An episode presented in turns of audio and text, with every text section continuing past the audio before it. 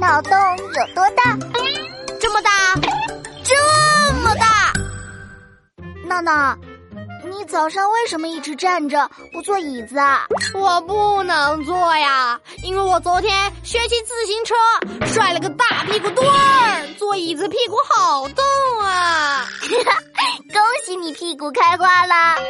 学骑车啊，一定要戴头盔和护具，保护自己。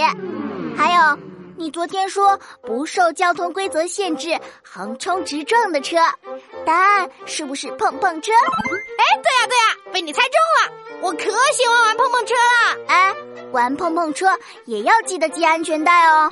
没错，上次我就是因为没系安全带，差点磕掉了大门牙。哎呦，这下长记性了吧？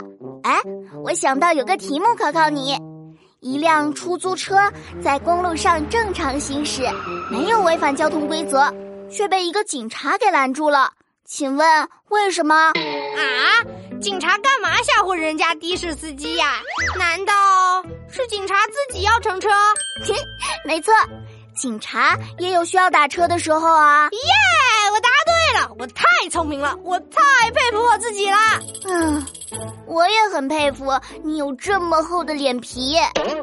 再考你一题：红灯时，一个卡车司机飞快的冲过斑马线，却没有撞伤人，为什么？好神奇呀！肯定是因为斑马线上没有人。错了错了，聪明的闹闹答错了。孙子曰：“胜败乃兵家常事。”我虽然聪明，那也不能每次都对嘛。